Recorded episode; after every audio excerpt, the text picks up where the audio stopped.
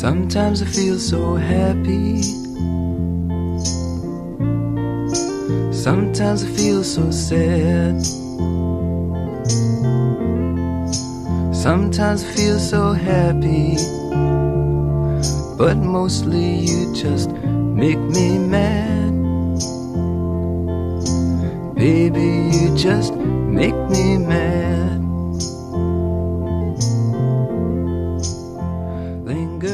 而这个东西其实和声音的变化没什么关系。嗯 CD 机还是那个 CD 机，设备还是那一套设备，就它影响它的东西很微妙。就可能是这个屋的光线，可能是椅子背的这个角度，也有可能是桌子的高度。哎呀，反正就很很奇怪。我就想了很多东西，就是我我觉得为什么之前我那么喜欢的一个东西，换了一个城市，变成了一个我嫌弃的，就根本不想动的东西呢？哦，这么说的话，你这个经历让我开始想我是怎么样把三零三拿回去的。Peak. 不同的环境下面，我们可能是，我甚至觉得都是两种不同的人，就是我们的生活节奏不一样，然后吃的东西不一样，呃，作息时间不一样，嗯，就是延伸下去，我们听的歌就不一样，然后听歌的地方不一样，听歌的心态不一样。嗯，我在广州就是，我根本就不会安心的去听歌，我听歌的时候手里一定要看本书，就是我觉得纯听歌是一个浪费时间的事情，但在北京我绝对不会这么想。嗯，太真实，在香港这种感觉只会更加强烈。Linger on. 它甚至这这都不是拥有，是你有能力去拥有的时候，对对对反而会会让你降低对这个东西的欲望。就是你发现它唾手可得了，你对它的珍惜或者对它的重视就变得变得轻佻了，变得不像以前那么就是有仪式感，或者说是我一定要找一个晚上一整块时间来把这一部电影看完。对，I'd put you in the mirror. I put in front of me. I put in front of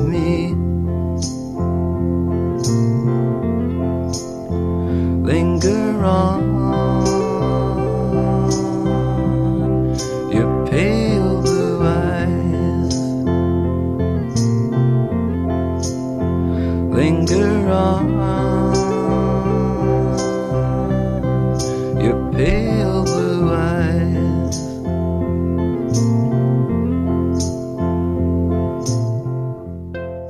OK，各位好，欢迎收听这一期的声波飞行员。 这是一期 Hard Talk 节目，呃，所以我们是没有提纲的，大家聊到哪儿就算哪儿啊。我是孟获，我是包小龙，我是 Point，嗯这回再来做客的是 Point 老师啊，他现在已经人在香港了，对吧？啊，对，嗯，我们先从一个很小的事情聊起，就是我刚刚把 Point 老师的 T 三杠零三寄给了嘚儿高啊，哦，对，啊。这个耳机 Point 你对它的评价是什么什么样子的？嗯，我最早刚拿到的时候，我是非常喜欢，就是我觉得啊，这个耳机我肯定不会再卖了。嗯嗯 但是就是听了一段时间吧之后，然后就那种新鲜感淡掉了之后，就觉得，嗯、就是是一只很不错的耳机，但是它有点声音还是稍微有点平淡，所以就是你不会想经常拿起来听的那种。嗯，我觉得它还蛮适合，就是带着到，比如说呃卧室啊，或者是教室，随便找一个地方插笔记本直接用一下的。对对对，就是它在便携性上还有功能性上都都非常不错。嗯，但你去香港有没有想着带着它呀？呃，我刚来的时候就是带着呃三零三，还有几个耳塞的，就是它是哦，还有一个那个游戏耳机，就带着这几个耳机。然后，但是呢，我就发现我好像没有特别想把它拿起来听的感觉，就是嗯、前段时间还好，然后听了一段时间了之后，啊、一个是它我戴着稍微有点不舒服，另一个就是声音也没有说后后面就觉得声音没有那么好，让我那么想拿起来听，所以就经常就不用它挂在、挂在旁边。然后这次回去我就把它带回去了。OK，包雪龙，你听过三零三了吗？啊，没有。啊，行，哦，包总居然没听过。略过。对我，我其实对这个型号兴趣不是特别大。啊，我我觉得你应该听完了一点都不意外，它就是一个零一的全方位的，呃，也不叫弱化吧，就是就是特色减低了一些。然后我嗯我一直说它的声音就是在零一和 HD 二十五点在中间点嘛，就它像 HD 二十五还真的挺像的。就是一个很、嗯很密度密度可能比零一更突出，但是之前那些封闭上的优势都没有了的这么一个东西。其实给我的感觉可能有点像，比如 HDR 五和 HDR 五 Lite 还是 SP，就是呃早、嗯早一点的那个低配版打引号的那个。嗯，我觉得像老版 HDR 五和现在新版的区别，哦就是从味道降降低来说是这这个方向。OK，嗯，因为可能我对于它的外观不是很感冒吧，就是还是喜欢木头嘛。啊，对对哦我觉得对对对，那个外观挺好看的。其实我更喜欢这个的外观。嗯，哦我也更喜欢三零三的外观，我觉得更和谐，对，啊，这倒是。但它有点热。就三零一其实会像一个更大型或者更重型的耳机，就是它看起来的厚重程度还是我觉得比三零三高很多。三零三感觉更像是一个正常的便携的耳机，而三零幺我觉得就是一个不太会带出去的嗯状态。它也它也不便携，它的框架和三零一是完全一样大的呀，它只是单元小。是？吗？对啊，哦，它的头梁和那个头带就带摁扣的那个头带都是通用的对，OK，啊。我看图片我一直觉得它会小一圈。对，是的，就只是单元小一圈，其他都是一样的。对，OK，嗯，好吧，呃，你等于是从香港把它带回来，然后回家的时候寄给了我，然后你就不打算带回去了。对，嗯，对，因为我和包雪龙和 Point 三个人目前都是一个，要么是在异地工作啊、要么是在异地上学，就是呃，我们都处于一个没有在家的状态，所以我们在一起聊这一期 Hard Talk。刚开始的引子，我想的标题是副系统，呃，嗯这个词就比较怎么说呢？我觉得所有的发烧友可能都能理解，或者说，呃，很多人会说我有一套床头系统啊，我有一套办公室系统啊，这样。就是啊在你的主要的一套听歌的器材之外，你会搭一套在另外一个场景和另外一个住处啊，或者是你经常会待的地方有一套副系统。呃，先问问包雪龙吧，你的副系统你觉得是北京是副系统还是武汉是副系统？呃，你要从时间上来说，肯定武汉是副系统。呃，啊我觉得这个还真不是时间的问题。你要说那要时间的话，北京主系统我一年回去听一周，呃，对吧？对，嗯就是要如果要这么说，那确实是。不过北京一个是搭的更早，另外一嗯个其实是更用心，或者说，呃，打算当做一个更长久的嗯系统的。所以我是觉得，如果要这么说，北京还是主系统。然后武汉这边其实更多是一种呃，为了场景或者说为了方便吧，嗯啊、这样一个状态。但你呃的嗯副系统也是当年从 V 六一路升到了 HD 八百，然后现在现在是那个中庭吗？呃，就你要这么说，其实也不算从 V 六升到这里，就是我一开始就是 HD 八百 S，啊，就就北京的主系统是八百，然后当初是把八百 S 带到武汉这边。哦，对你还有个八对百 S，就是所以就纯粹是因为觉得八百 S 好推，然后就带过来了。然后意思就是说副系统反正随便说那什么的，拿个声卡都 OK 嘛。现在当然是就是到了中庭啊、嗯是这样的。然后现在其实，在武汉这边也算是有，就理论上来说都算是有三个系统了。啊，就单纯武汉这个地方，就是 DA 一，然后本身是一个，但是我是把它当做一个一体机，同时我音箱是接在上面的，嗯然后录音的就是 SSL 二加这个，然后我是接了一个拓品，这个就是听塞子或者呃经常要写点评测什么，就是拿这一套就比较方便。它是一个相对来说比较小，就是拓品的那个耳放和 SSL 二是几乎是一样大的，就是从投影面积上来说，嗯就从长宽上来说，那个 A 九零吗？呃 A 九零 D 对，哦，它是就说正好是我是把它摞在一起摆在旁边，然后这个就比较好接各种东西。它也有四点四、六点三五和那个四拼的呃卡农口，所以就属于一个很方便。然后录音的话，也就直接是 SSR 加上面接呃话筒和监听耳机，这样大概是这么一个状态。然后就是还有一个就是之前其实提到过那个翻出来的那个呃迷你 DAC，就是那个 Apogee 的老的那个 DAC 和就是七三嘛，但是那个两个都非常小，就是临时搭了一个小的放在另外一个屋子里面，那个就属于一个接笔记本儿的状态，因为就是那个 DAC 现在驱动已经找不到了，所以我是接的 Mac。MacBook，相当于是，嗯就那个还能正常使用，但是也偶尔会找不到，就挺尴尬的。所以那个更多就是一个玩儿，或者说听一听这个不同的风味的这种感觉吧。啊，大概就是这么一个状态。你要是看电影或者打游戏的话，你会使用哪一套呃，音箱这一套就 DA 一，然后啊？连的音箱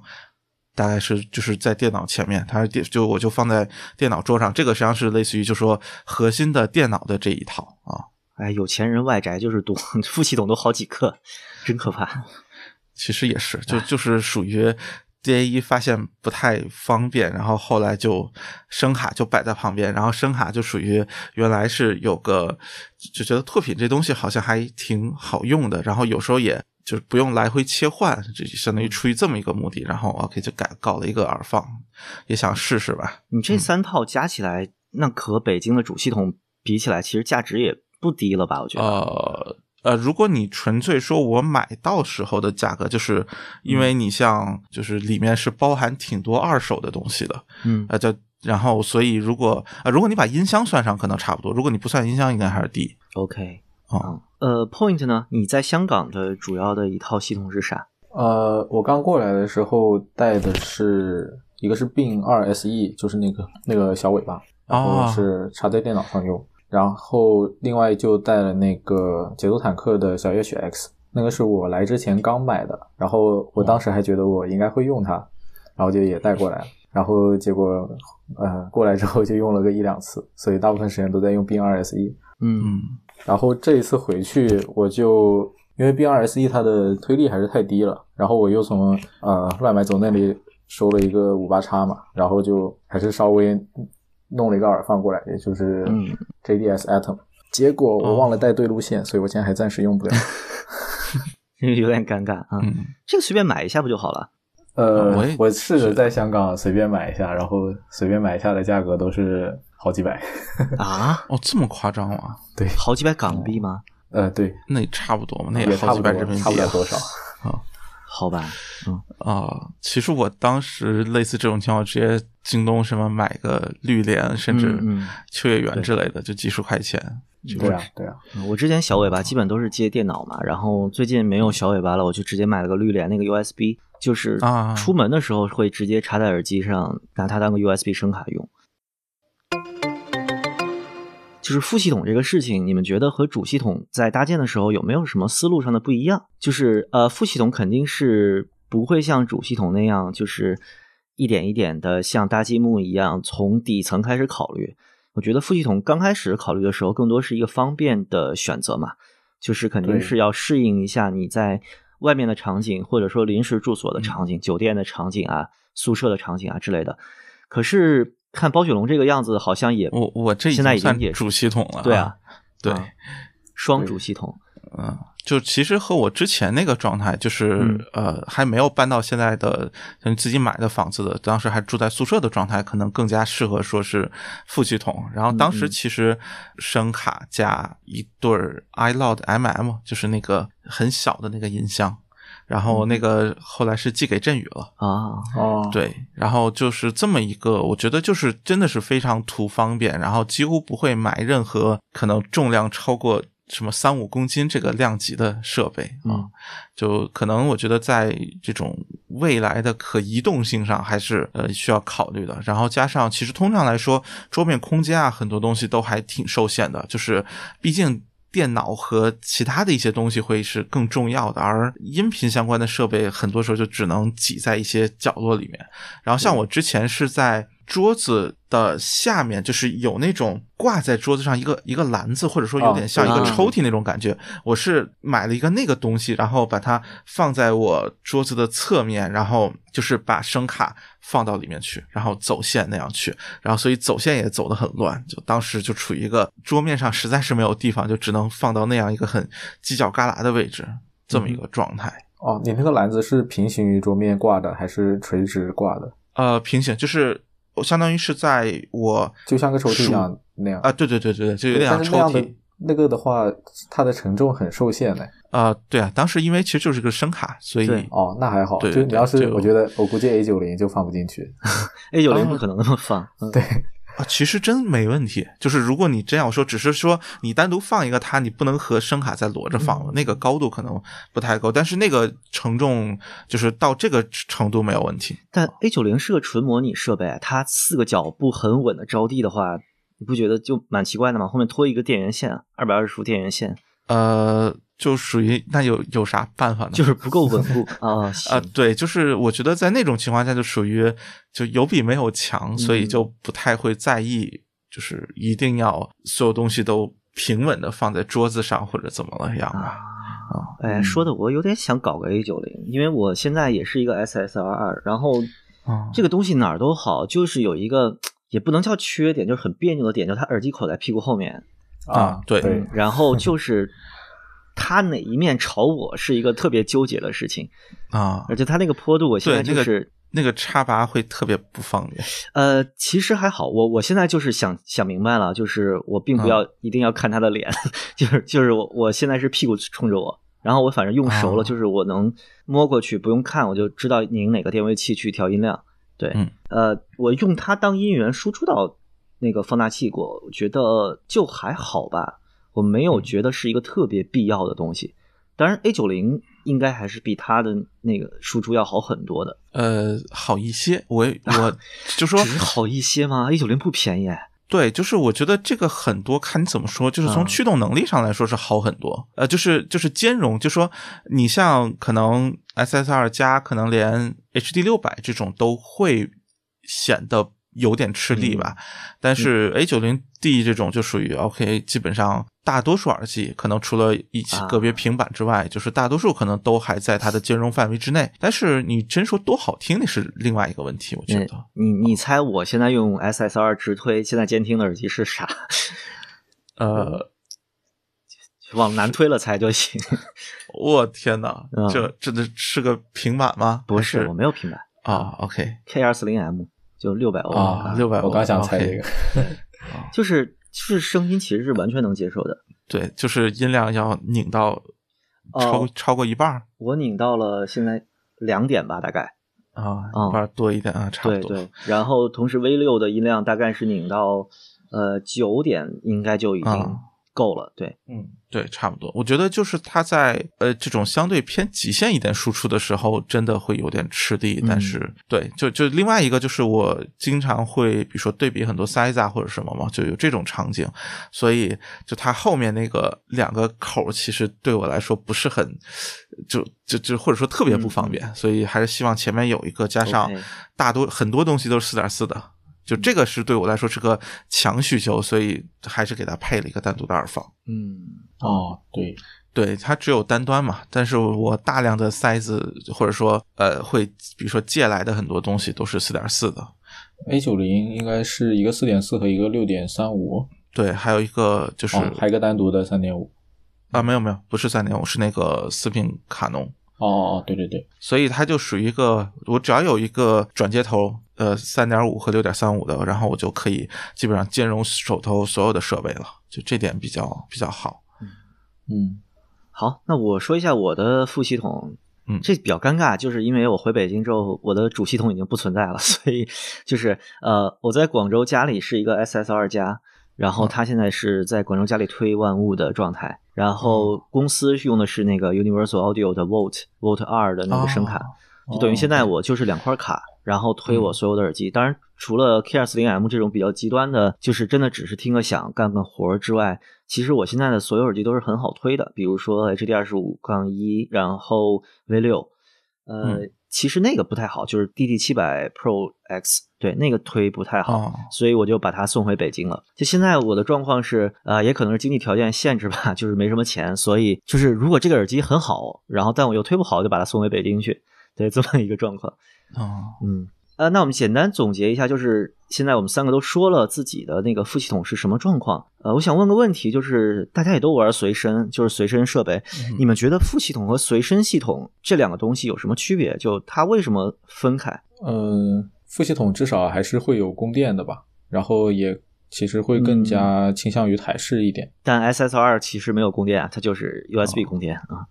哦哦，就是就是你没有电池嘛，一般。啊、哦，你是说随身必须少电池？OK，那是的。对对，然后副系统的话，总的来说感觉，嗯，因为我其实是不会在随身用头戴或者说用大耳机的人，所以我觉得区别还是就从驱动上面讲要挺大区别的。嗯，不过我觉得就是就我现在随身也其实基本已经完全被蓝牙化了。对，完全就是 A P P 了，所以其实对我来说就没有随身系统这个概念了，已经啊。呃，这个对于我来说，可能主要是曲库的区别。虽然这么说可能有点奇怪，但是，呃，这没什么奇怪的，就是就是本地和流媒体的区别。对对对对对，其实主要是这个区别，就是或者说，其实电脑里存的歌和我真的会导到 TF 卡里面，然后插到随身播放器上的，就随身播放器其实是一个。非常长时间都不太会去更新的东西，嗯嗯，我其实对他来说，可能就是我对于随身播放器，可能更多是去呃，比如说店里面或者展会这种，你要去试听别的塞子、别的耳机，就是你会带一个这个东西。但就我其实平常，你像我现在基本上就一个小模具，就是随身会还会拿出来听的。虽然并不是没有别的，但是会拿出来听的，真的就剩一个小模具了。啊，还有一些比如说 C 四，然后包括原来那个 ZM 三，就是一些比较呃更更古早上古的，嗯，对对对。然后最新的已经是小模具了，然后就是纯粹是冲它哎系统好，然后呃响应迅速，然后加上呃关机，其实基本。不太耗电，所以基本上你扔那儿一个月不动，它还是有电。你基本上，比如说，呃，临时想听个什么东西，还是能听的。我这个是最吸引我的地方。我刚才我刚才半天没反应过来什么是小模具，后来想小模具，小模具 W 六千是吧？啊，对对对啊。哎，我我我建议朋友买过这个东西，然后他的反馈就是这和手机有啥区别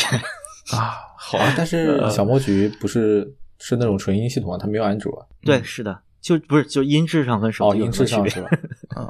嗯，那应该不至于吧？但觉得我觉得应该不至于。对，这个不至于。但是你说它推力小，可能我觉得在这个方面是很对于现在的时代来说，可能显得有点不太嗯呃合时宜的感觉。对，所以可能在很多赛事上，它的区别和手机，你加个大尾巴或者加个好一点的小尾巴，可能区别确实都不大。啊，然后我觉得真的就是在就是使用场景嘛，就是小墨菊可能更多就是一种，呃，我并不是真的要听歌，我就想试个什么东西，就可能真的百分之九十的场景都是这个，但是呃，所谓的副系统或者这个东西，那就是流媒体啊或者各种，就是我确实要听什么东西的时候会考虑的。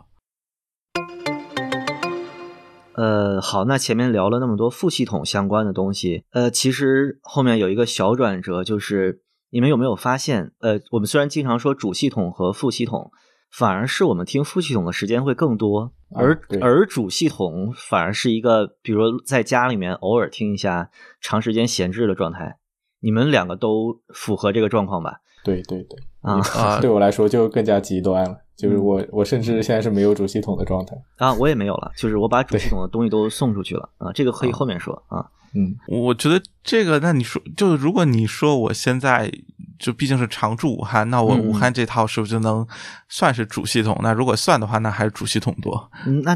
最简单的问题就是，你更喜欢北京那一套还是武汉这一套呢？呃，就是一个不一样但难以取舍的状态吗？对，因为北京那一套几乎完全是围绕八百去搭建的，但是，呃，如果你纯粹从音质角度来说，我会更喜欢北京那一套，确实是的。但是我现在武汉这边甚至没有地方能去摆北京那一套的东西了啊！我现在书房面积其实要比北京要小，嗯，对，呃，我原来所谓的计划当中可能能摆下一些设备的地方，我现在是给了像 NAS 啊，还有其他的一些东西了。然后包括一些就是硬盘盒，就是 DAS 那种东西，所以现在反而武汉这边的面积是捉襟见肘，就空间上已经完全摆不下一个胆机了。就是我北京用的是胆机嘛，对，因为它需要一个相对相对上方是空的空间，对，然后现在就是没有这个空间了。我现在非常好奇你北京那个卧室的书房是啥样子，感觉就是就是很 geek 的那种典型的布置嘛，一堆啊，没有没有没有很多线。呃，没有，因为那边是很多东西都收拾，就是放到武汉了，所以北京那边反而会空一点，就是就是一个书桌，然后旁边一个架子，那个架子上摆设备而已，然后一张单人床嘛，就这样，就特别简单，啊，就这个就有一个很直接的问题了，就是呃，如果我跟你不熟，我会直接嗯。问你，那你既然那么喜欢八百，然后八百在你的副系统上又不是不能响，你为什么不把八百直接带来北呃带来武汉听呢？啊，这是个非常好的问题，因为我八百的线是双三的卡农，而我啊，武汉这边没有双三卡农能接的。但这也不是一个大问题啊。呃，其实是个大问题，就是呃，当然你也可以说，确实嗯你实在不行，你找个转接头或者你嗯只改个呃换条线，对，就完了。但是你也说懒呗，就是哎，你双三的耳放是什么？呃 W A R 哦，哇，好的，哦，所以就就有点懒得改吧。然后，并且那条线真的挺硬的，就是呃 A 九零 D 这种还好一点，那会被吊起来吧？对，就是真的就是那个线憋在那儿会特别不舒服。就是其实耳放那端不会吊起来，但是耳机这一端它会给嗯顶一点或者什么，就是它其实需要一个。就是你距离耳放比较长的空间，让它自然的垂下去才行。而如果真的是像电脑，然后这个离我可能就七十七十公分、八十公分的这个距离，那那个线是完全用不了的。对，所以就处于一个比较尴尬的状态，所以想了想也就没有拿过来了啊。加上你还要转接头什么的，就搞得很很复杂嗯啊。然后就是那条线就暂时也不想换嘛，就是嗯嗯呃是当时是 AR 的那条线，就是音神那条啊呃双三很有名的 HD 八百那条升级线，对。知道哦，音神的线都巨硬，对我那，然后就是后面其实有过，比如说像单四或者什么的，就是理论上也也可以换，只是说感觉换一下成本对相当巨大。对你要你还要先把旧线出来，然后对，然后那条线说那啥样也不太太好出，对对对，对，主要是 HD 八百那个 插头太就只有三个耳机能用嘛，等于啊，啊，哎，只有三个是吗？八二零、八百 S、八百还有啥？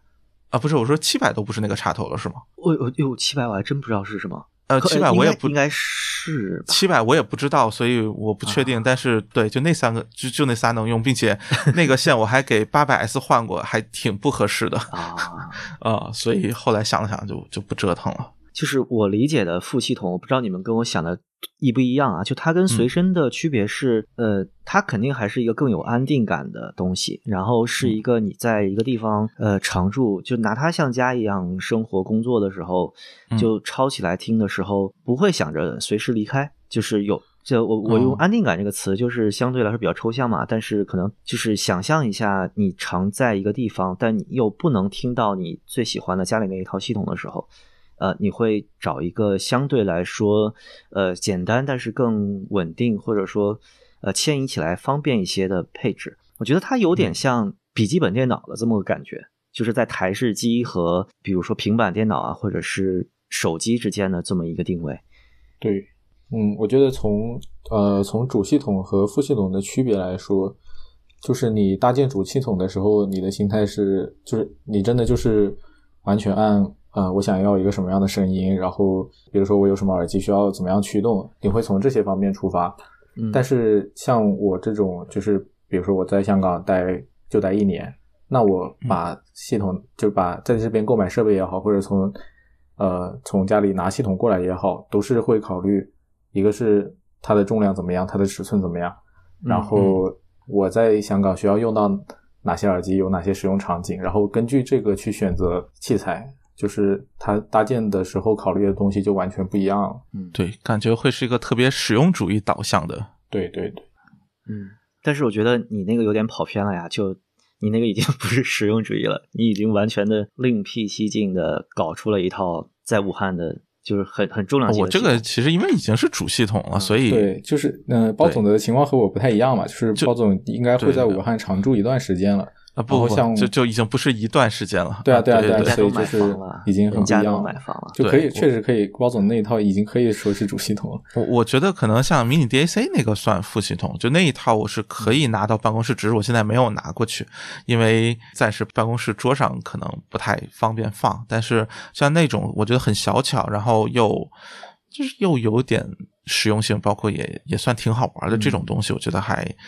就算是副系统里面可能就比较有代表性的这种感觉吧。就我觉得一个就是你扩展使用场景嘛，说白，了，你需要一个能去听你所有想听的耳机，或者说后端的这样一个一套前端。嗯，然后另外一个就说白了，就是你对声音有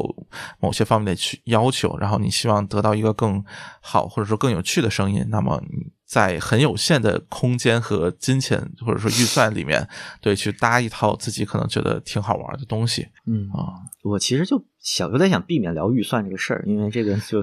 啊。但是我觉得副系统肯定是，就说你肯定是不希望它会占用掉你主系统的预算，或者说你不希望它变得太笨重这种感觉。是这样，就是呃，我会不想聊预算的原因是，就是在预算之外，它的感觉是不一样的。对，啊就是 OK 这两个东西给你的感觉是不一样的，就有点像你的家乡菜和你的在外面爱吃的菜，或者说呃你在家里面你永远能回去的那个老家的房子，和你在外面可能也住了很多年，甚至比老家房子住的更久，但是它就永远不是家的那么一个感觉。嗯，嗯，诶，就是会有这个感觉是吗？这个区别还挺微妙的。是的，是的，呃，对我来说一下我的经历吧，就是今年其实，呃，我一直在广州嘛，然后嗯最近找到了工作，其实也算相对来说的比较稳定的在这边了。然后我动了一个念头，现在回想，其实这个念头动的很不对，就是呃，我和喵总一样，我们之前就是聊过，家里有设备很多的时候，我们会很焦虑，就是觉得嗯吃灰的设备就是在浪费嘛。嗯所以我就动了个念头，把北京的主系统搬过来。对，就是就是我不希望北京有一套东西一直闲着，然后我在广州听个声卡，我会觉得，哎，那我既然在这边稳定了，反正就是花个邮费嘛，我把那边打好包，然后寄到广州来，这样我在广州能听到我最熟悉的一套声音了，我就很怎么说呢？嗯就就是我希望我不希望浪费，而不会像你那样，就是在这边重启炉灶再起一套。对，啊啊是然后这个念头就是我没有想清楚主副系统这个事情，最后的结果就是我在北京是一套 CD 系统，然后我千回百转的就回了两次北京，分批拉来了两箱我最喜欢的 CD 碟。是挑碟这个就很痛苦，我大概把我的碟带来了呃四分之一吧，然后放在了这边四分之一的柜子，就柜子里面占了两格，放了我大概几十张 CD 碟，然后我非常精精细的打包了我的 CD 机，寄到了广州。然后结局就是我在广州开机应该不超过十次，然后这个我特别特别喜欢的 CD 机在上上个月被我卖了。啊，对，就是就是我发现你喜欢的声音是一个很确定的东西，然后这个东西其实和你所身处的环境和你的工、啊工作生活的节奏，当它不相容的时候，你会发现那个声音其实不那么重要。嗯就是我在广州的这个格局，我伸手去拿个碟，然后放下碟，然后这个 CD 机要接放大器，然后有一堆线，就这些东西，我在北京的时候，它是有愉悦感的，它是有能让我很开心的听到我想听什么碟，然后是个老歌，我靠在椅子里面很舒服的听。但是在广州这个味儿就完全不对了，而这个东西其实和声音的变化没什么关系，声音嗯 CD 机还是那个 CD 机，设备还是那一套设备，但是就它影响它的东西很微妙，就可能是这个屋的光线，可能是椅子背的这个角度，也有可能是桌子的高度，哎呀，反正就很很奇怪，我就想了很多东西，就是我我觉得就怎么为什么之前我那么喜欢的一个东西，换了一个城市，变成了一个我嫌弃的，就根本不想动的东西呢？哦，这么说的话，你这个经历让我开始想我是怎么样 把 三零三拿回去的。嗯对，就也可能出于同样的原因吧，就是就这几个月吧都很忙，然后其实没有什么时间认真的听歌，嗯所以就嗯就是三零三之前我在家里的时候觉得啊，这声音挺不错的，然后我也经常会愿意去听，但是就是过来了之后，就总是没有动力去把它拿起来，就是专门用来听歌，或者说好不容易拿起来开始听歌了，然后有点什么事情之后，那个歌又变成了 BGM 这样子。嗯，对，然后在这种这样这样反复几次之后，你就会啊，要不还是把它拿回家吧。是，你是拿回家，我是直接卖掉了。嗯、对，嗯呃，我现在已经在考虑把它卖掉这件事。对 嗯，行，啊、我觉得会有一种，就这个其实对我来说，我最近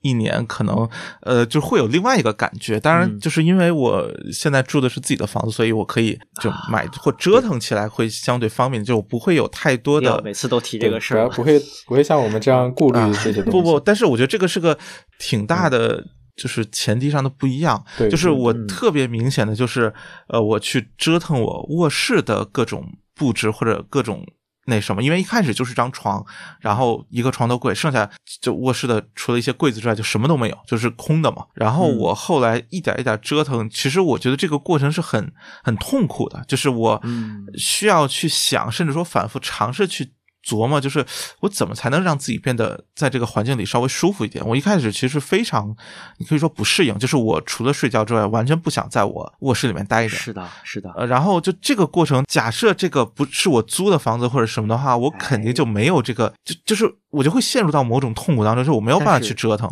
但是但是拿到房产证之后就不对不一样了，对不对？对，但是我觉得就是 呃，行，就是，但是实际上我觉得也是，就是这个过程依然是挺痛苦的，就是或者说挺啊漫长的，就是就即使自己的房子也会有一样的痛苦有很多的纠结，就是这样嗯是不是能好一点呢？或者说，呃，就是买了一个柜子，或者说啊，买了一个自己还可能看起来还不错，或者在墙上钉一些那个就是洞洞板，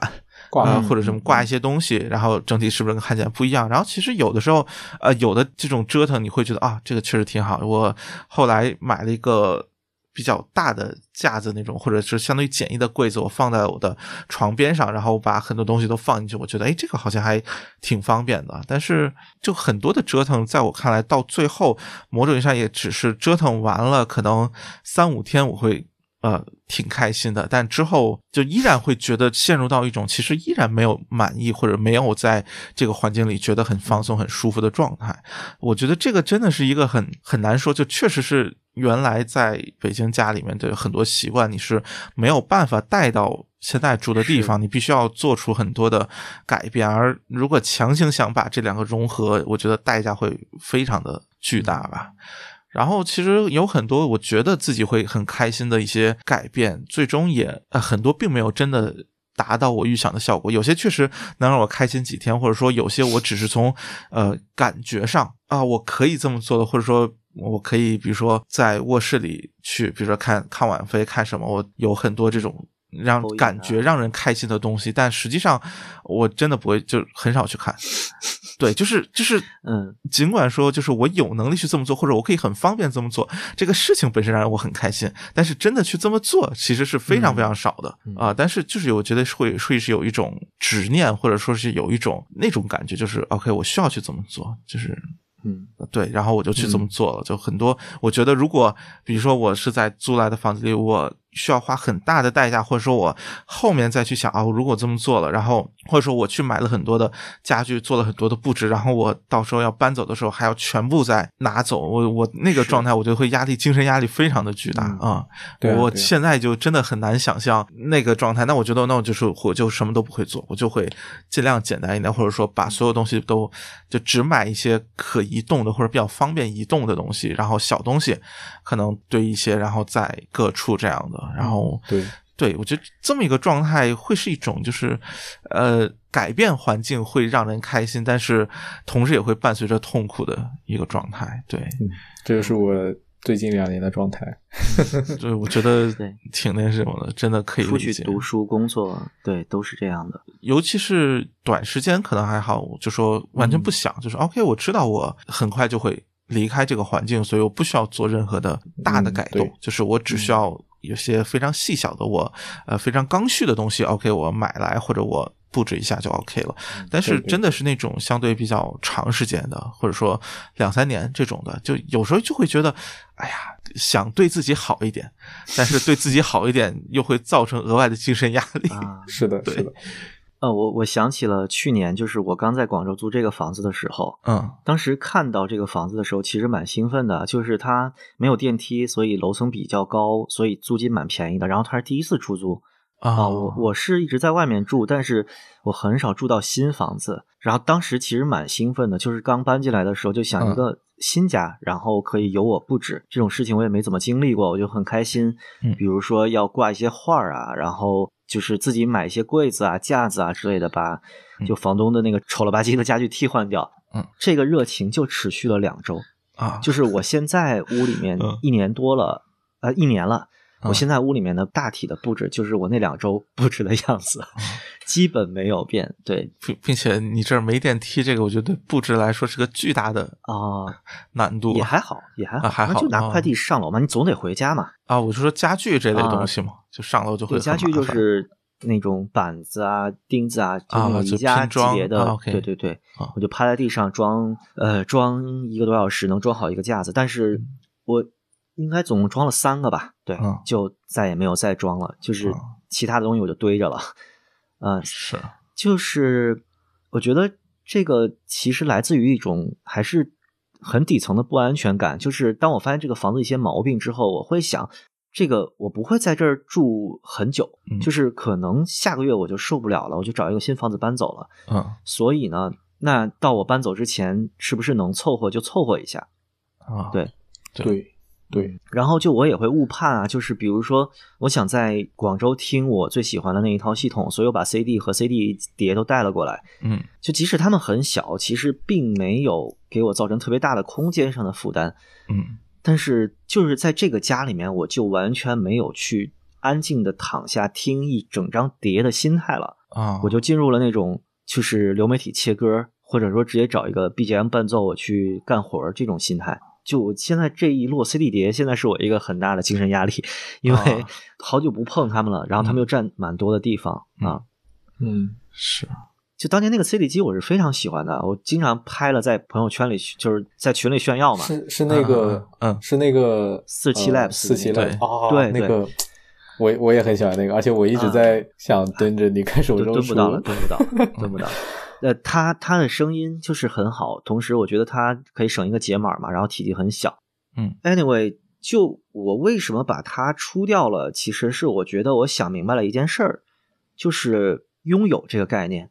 就是我拥有它，但它在北京，它在北京的家里面，对于我妈，就我妈住在家里嘛，对于我妈来说，它就是一个纯占地方的东西。嗯啊，我一般临走的时候都把它收到箱子里，然后放到柜子顶上。就是呃，这个东西可能对我很重要，或者说我非常喜欢它，但是我最后发现他来广州之后，我没有那么喜欢它了。它只哦在一时一地的特定环境里面是我喜欢的东西啊，这可能就不像 HD 二十五，HD 二十五是 只要天不太热，我可能都会喜欢用它的这么个东西。但是我反而觉得是大多数的器材或者大多数的这种玩具，对于我来说，都只是一时一地我会喜欢。就是我在很多，比如说我在哦北京的爱好，我就很难迁移到广州，反而在广州我有了一些新的爱好，在北京就没法实现。这个某种程度上就其实是刚才主副系统那个话题的扩大，就是说不同的环境下面，我们可能是我甚至觉得都是两种不同的人，就是我们的生活节奏不一样，然后吃的东西不一样，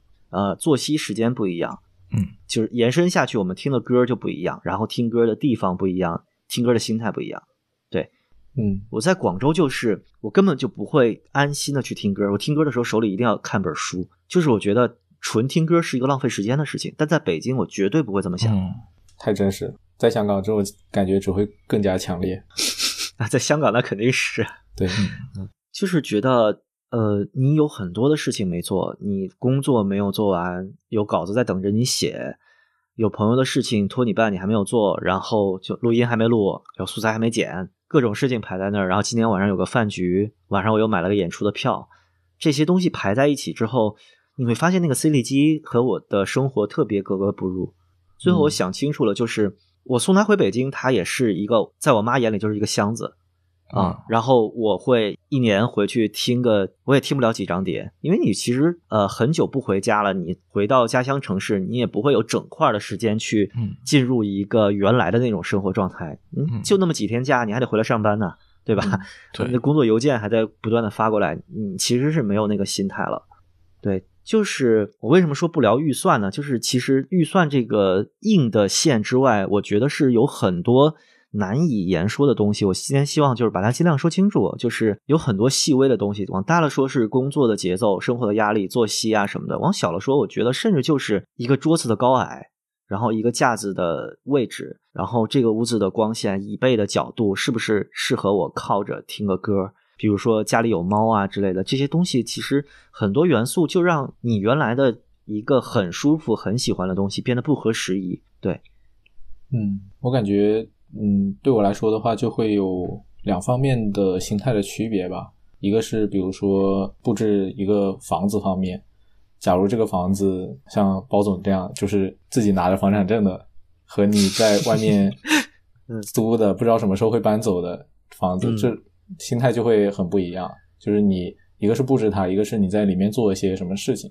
这个心态就会很不一样。然后另一个就是你的家和你呃工作学习的地方，就假如在不一样的城市的话，这也是两个很截然不同的环境吧。就嗯，你可以说是城市节奏也好，还是你自己个人工作学习的节奏也好，反正它会和家那边会有很显著的区别。嗯，然后对，所以像比如说像我最近回去了一次，我就能非常明显的感觉到，就是比如说我回去做模型，呃，假如我在香港这边，呃，我甚至听个歌，就是只专门的听个歌，我都会甚至会有一种负罪感啊，在浪费时间。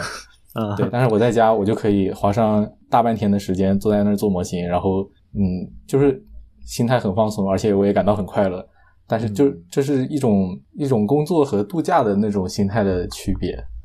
对，所以在这方面，像我们主副系统这个话题，也会很受这个心态转化的影响吧。嗯，就是我们对待这两样东西是完全两两种不同的心态。是，就是心态对于你很多决策的影响是比你想象的要大的，而且就它跟这个系统的声音好坏呀什么的，其实没什么关系，关系没有那么明显。嗯嗯，这个不知道是不是和就人人生处于一个可能 对对改变这个还比较剧烈的这样一个阶段有关系。是，就你像特别典型，我觉得有一个挺有意思的点，就是你比如看电影这个事情，呃，我去年可能一整年，甚至说再往前倒，就是呃，你甚至可以说疫情之后一年多吧，就是就是可能有一两年时间都处于一个，就说 OK，我想看一些严肃的电影，或者说我想看一些那些就说不是纯商业片的东西，呃，指的是自己在自己家啊，不是在电影院。然后，但是又会觉得 OK，就是这些东西我真的现在看不下去。啊，对，然后但是我又不想去看就是纯粹杀时间的东西，然后就一直处于一个非常就是纠结的状态。对，就是 反而是在你像电影院或者什么，哪怕无论是 OK 严肃一点，或者是欢乐一点，我觉得都还看得下去。就是我觉得有影展啊，呃，对，就我我这离着那么多太远了啊，就加上对哦，对，你在 对对，就我住我住太偏了，主要是就基本上是鄂州边儿上 啊，嗯，所以就处于一种有点像是，就说我觉得我应该要严肃的去做点，就是或者说我想要更好的把时间利用起来，所以我不能去特别随意的，或者说做一些很没有意义的事情，但是又会觉得 OK 那样做下去我。精神压力会挺大，或者说负担挺大，或者说并不是真的想那么做。我觉得就处于一种，呃你也可以说负罪感和这种呃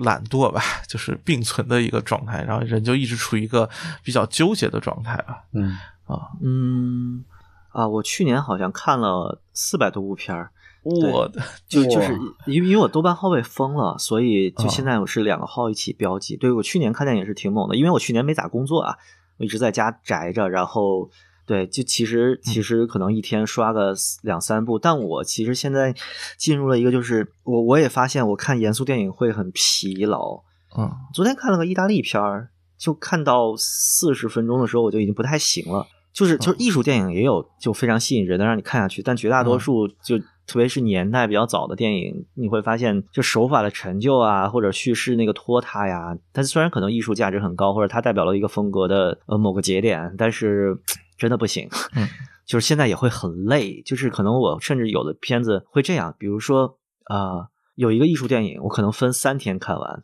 嗯。然后这三天我各看了一个商业片，因为我看那个艺术电影可能二十分钟我就不行了，对我打开一个最近的商业片就划着水看完，对，嗯。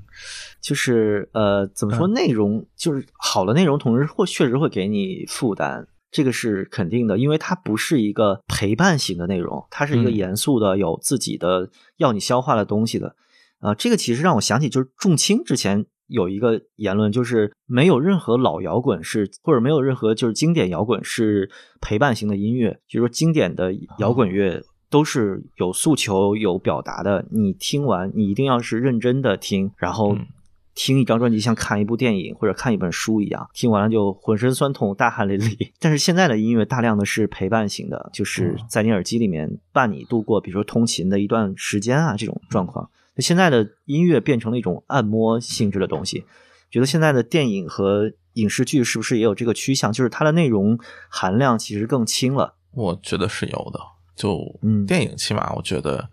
还就真挺信信息量挺低的，或者说啊整体上可能更倾向于一个让大家都能至少看得明白吧。就是，嗯嗯呃我觉得你其实特别典型，像《无名》这个，就这春节档我还没看啊，你你说你说。啊呃不呃，OK，就是春节档这呃四部吧，应该算是相对比较那什么。对对对，我现在是二杠四，看了两啊，就是你其实像《满江红》和《流浪地球》，我觉得都是信息密度挺低的状态。就嗯这两部比较热的，其实大家都是说那啥，就看个场面或者看个好玩儿，就这种感觉。其实不太会去细想它里面怎么样。包括你像《流浪地球》，你说啊、里面好像埋了一些很深的嗯这个东西，但。说那啥点，也不是说你在让你在电影时候想的，它很多所谓细思恐极的东西，我觉得也都不是电影想表达内容的一部分，它只是一个背景或者什么。它本身电影拍的信息密度不是很高，就更多还是场面性的这个东西嘛。所以我觉得像这种就是大年初一图个乐挺好的。但是你要真说，就就我觉得特别明显，就是我一天看了三部，呃，《流浪地球》《满江红》和《无名》，就只有《无名》是让我觉得 OK，全程我是能聚精会神看下去的。嗯啊，就就另外两部真的是有点想睡觉，所以满满江红是这么被送了个票看的，把我愁死了呀！哦，《满江红》哎，《满江红》那个，我觉得那个音呃叫什么？那那个音频这个真的是有巨大的问题，就是那个响度差别太大了。我我是觉得他那个处理是没什么问题，他的问题在于影院播放的时候那个扩音系统有问题，啊，就他那个锣鼓点响起来的时候就啊呃就是很刺耳啊。当然，如果就就是好的影院和哦好的音响系统应该不会存在这个问题。呃，我当时的感觉不是刺耳，而是就说，嗯就说它平常的整体音量太对小是了，就是就是有一种，我觉得他那个就是把观众叫醒的。对对对 对，真的是把观众叫醒，就差别太大了，就是太亮了。江红给我啊的感觉就是小品，就一场小品中间中间来一段儿，对对，中间来一段豫剧就综艺大电影，然后啊续续一段这种感觉啊。啊、说电影是，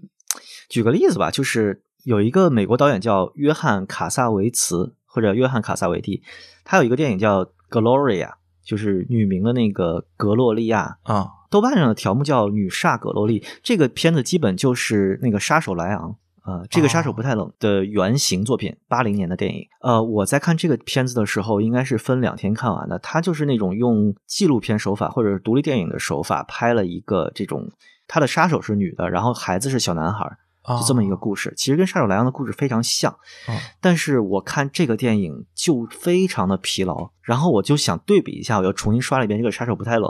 就像吃一个吃一个很好吃的甜点一样，就看完了。啊。就是就是这种东西，你说他们两个都是很好的电影，但是显然卡萨维茨在手法和在电影语言上面是有更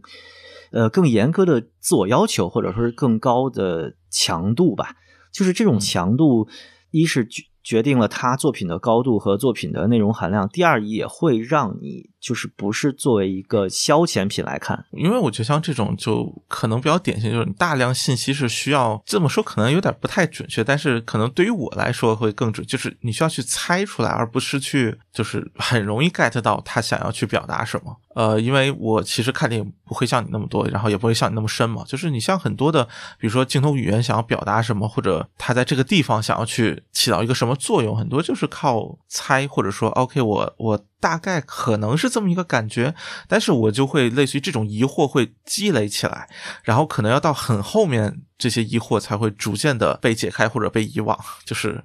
所所以其实你的脑中会一直存有，就需要保存大量的东西，并且这些东西可能和你正在看的呃内容是没有关系的。这个我觉得特别典型。哎，深海你看了吗？看了，啊、对，就是我觉得就是特别典型，就是深海，就是前半段我一直在，就是他对于那个船或者对于那个餐厅的展示有大量的东西，我在想他为什么要这么做，但是、嗯对，就后来发现其实没有什么特别的理由，对。但其实前半段就看着又困又累，就是啊你一方面觉得 OK，他就是他应该不至于说就是一片纯粹的混乱，或者说什么，他应该这种大量的有表达打引号的细节，应该是有后面还会有意义，或者还会就是翻一番这种感觉。但实际上你最后发现，它并没有那么明确的一个。意向或者说没有明确的这么细节都是有意义的，它更多还是一个就是整体的这种概念是有意义的。嗯，它的大量的东西是踩空的，让我对对对非常的，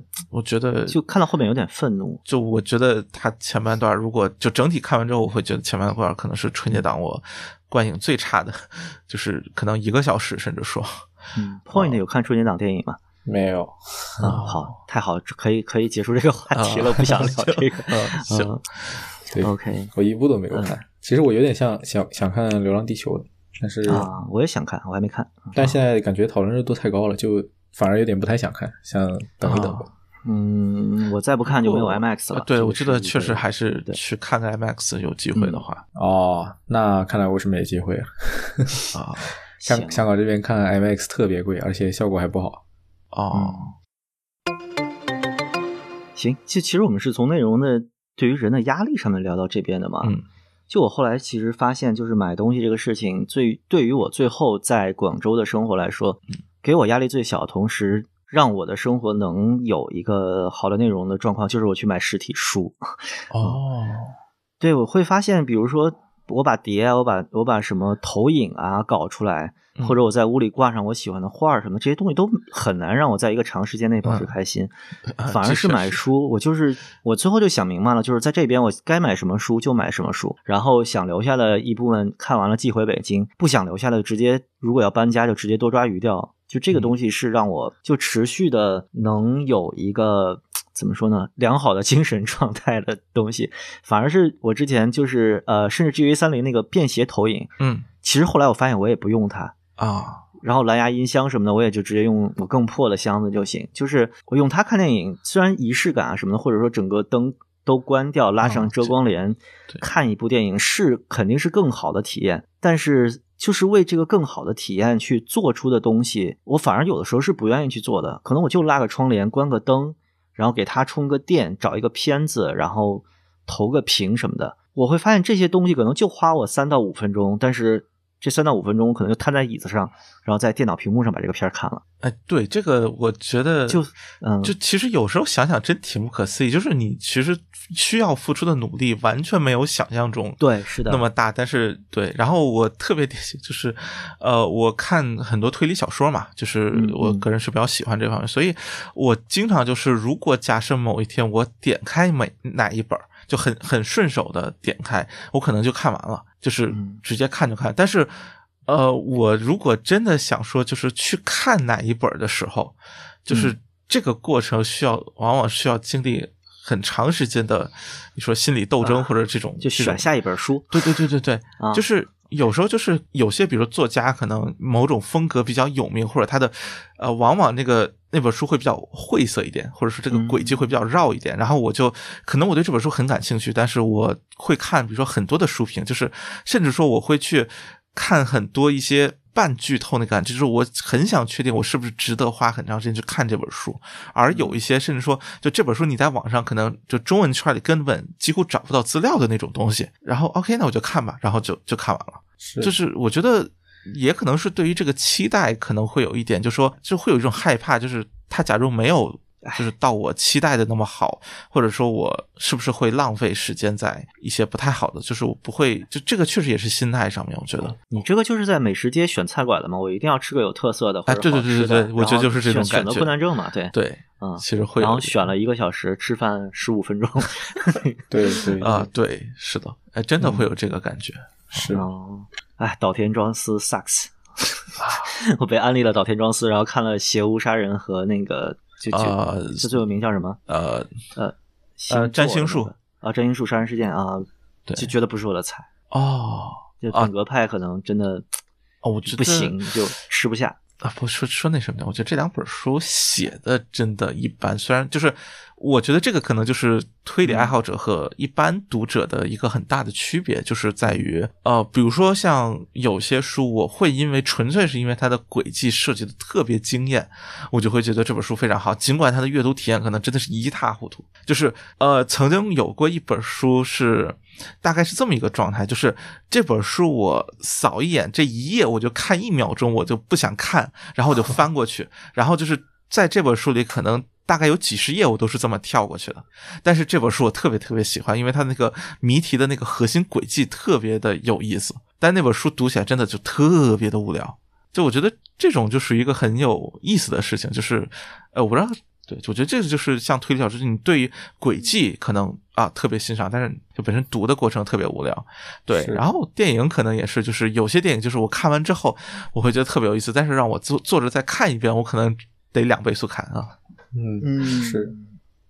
我会觉得，我会觉得有一些作家是完全没有压力的，就是一坂幸太郎，就是他的书，对，就也分好坏，就写的好，写的烂都行，但是他的书我就能随便拿起来，然后，不过一坂确实我觉得特别好啊，就不用心理建设，就一下午把它看完了那种感觉，是，就还蛮喜欢他的，在这一点上。我哎，一般比较可惜，就是哎，也不叫可惜啊，就是人家志 志不在此，就不是。专门写推理的啊！你说的好像是刚刚出了什么不幸的事情 啊？没有，没有，对，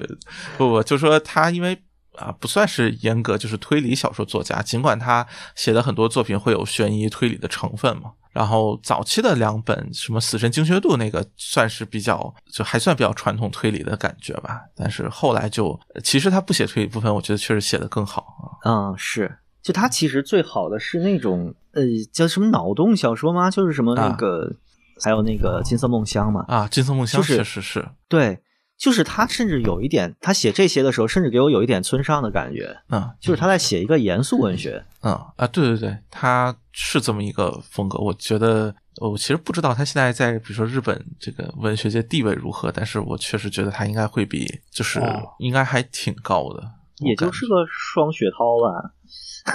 就我会觉得他比绝大多数推理小说应该会更，就作家应该会更高一些，就是更更主流一点那个感觉，会踏入主流文学圈这种感觉吧。然后我觉得与之相对，其实就特别典型的岛田庄司，就是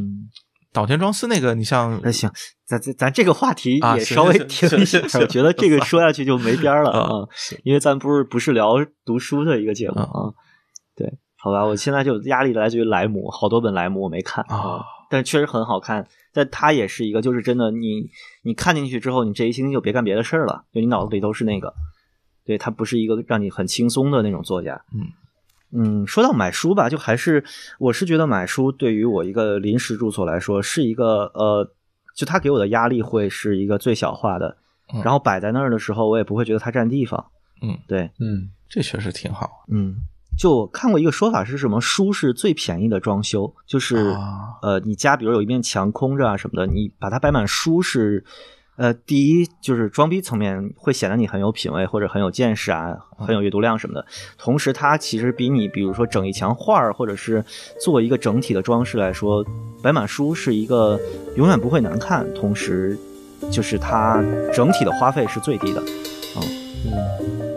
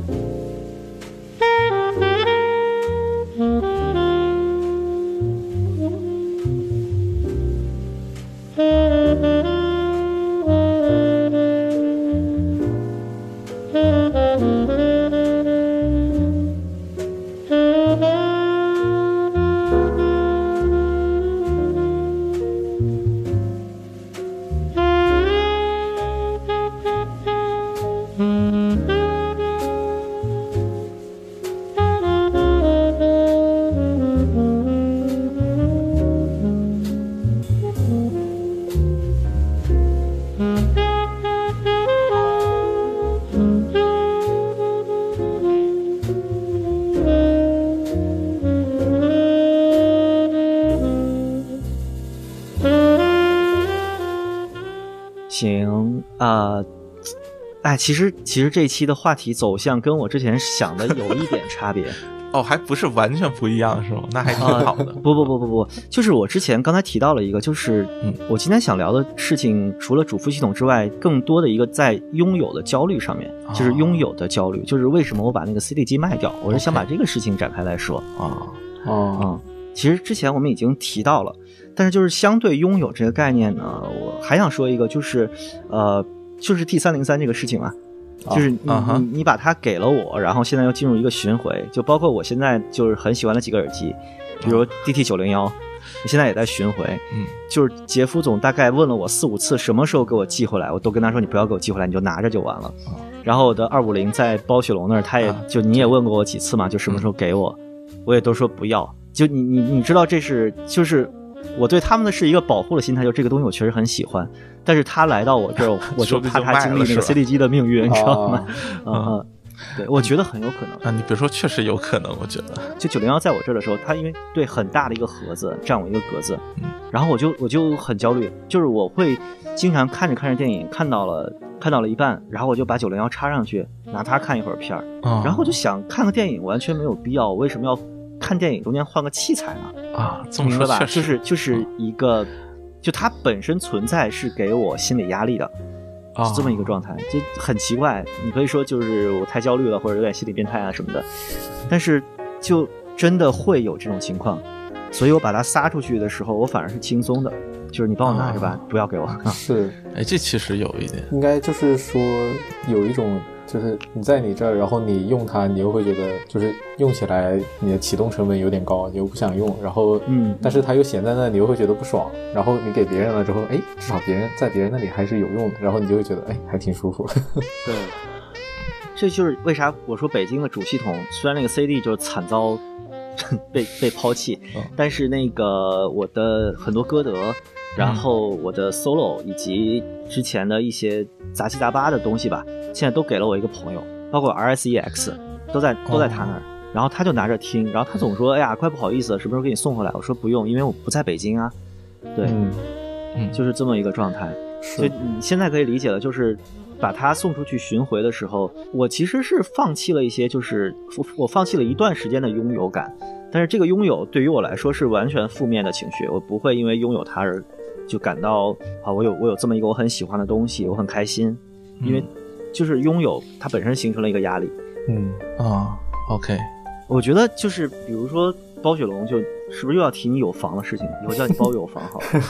包有房老师如果有房，就是有一个自己的家的话，那可能就是这种拥有的焦虑相对来说会小一些，因为你有一个相对固定的住处去安排你的生活和你的整个空间的布置。呃，我觉得确实会小一些，呃，或者说，我觉得这个这个可能还是个跟个性或者性格有关系，就是我很少会有你那样的感，就是我可以理解到你那样的感觉大概是个什么状态，但是呃，我真的平常很少会有这样的感觉，就可能只在一些很极端的情况下，我可能会觉得 OK，我想把东西出去。啊、巡回一圈或者什么，就是就这个可能确实性格上不太一样啊。嗯，对。那但是我就总觉得，呃，拥有这个东西总是一个相对来说，嗯，就是就是我特别希望我能放下物权或者说是拥有的这个执念。我甚至觉得，就是啊，这个怎么说？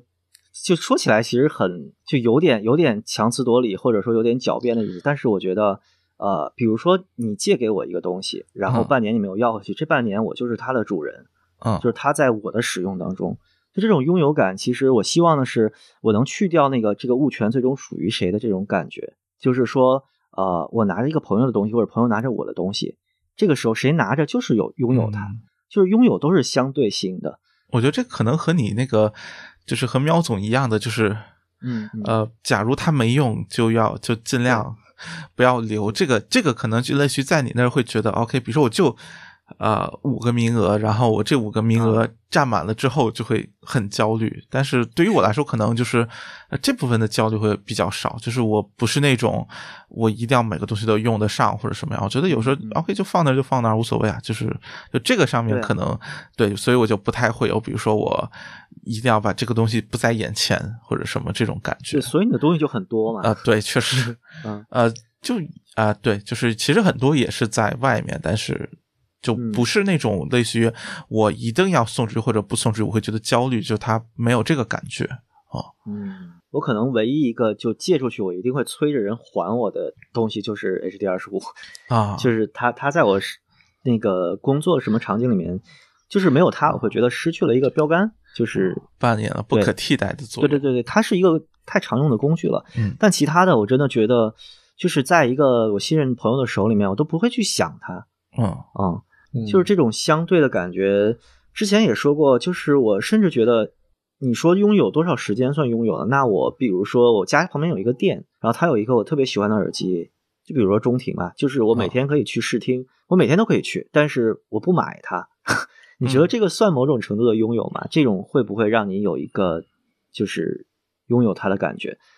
嗯，我觉得不会，就是我觉得这个嗯可能是有一种，就说，呃，在某个我想用它的场景的时候，我能用到。嗯呃，但如果是在店里的话，实际上场景会很受限嘛。就比如说有时候，呃，举个比较极端的例，比如说我就在家听，就是听某张新专辑的时候，假如我那个时间突然想，哎，假如用用中庭去听这个专辑，会不会特别好听？或者会不会有不一样的感觉？对，就是我觉得这种就是可能会在就是那个时间点就会让我觉得，OK，我嗯，没有它，就还是但但那那那种，比如说你嗯。知道之前知乎上面那个乙迷的那个组织啊，啊，就虽然他们也就租赁看他们的文章感觉 啊，就他之前不是有租赁嘛，对，包括闲鱼上面也有一些就是贵价器材的租赁，我看到有嗯 IE 九百啊什么，就你付一个押金，嗯，然后一天几十块钱，你可以体验一个很贵价的东西。对，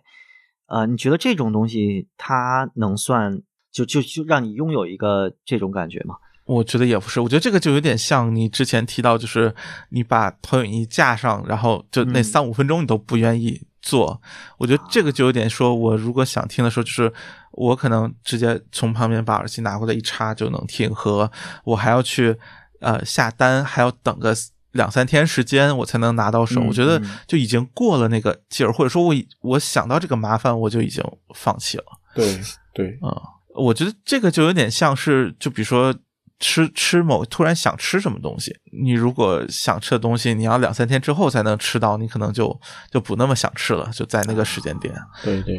就很微妙的像一个心态。嗯，对，像那个租屏，我觉得更大的意义还是在于试听吧。哦，